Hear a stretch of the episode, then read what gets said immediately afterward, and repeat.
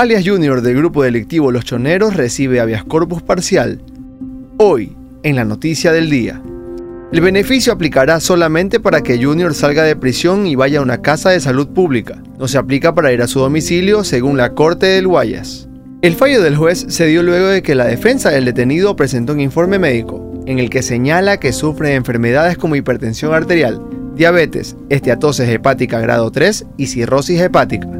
El líder de los choneros será trasladado al Hospital Guayaquil Abel Gilbert Pontón, hasta que su salud mejore según la corte. Sin embargo, por temas de seguridad, se conoció que Junior se opondría a su traslado al hospital, ya que él buscaba que le otorguen la libertad total por condiciones de salud. Para más información, visite tctelevisión.com. Reportó para ustedes Joel Alvarado. TC Podcast, entretenimiento e información, un producto original de TC Televisión.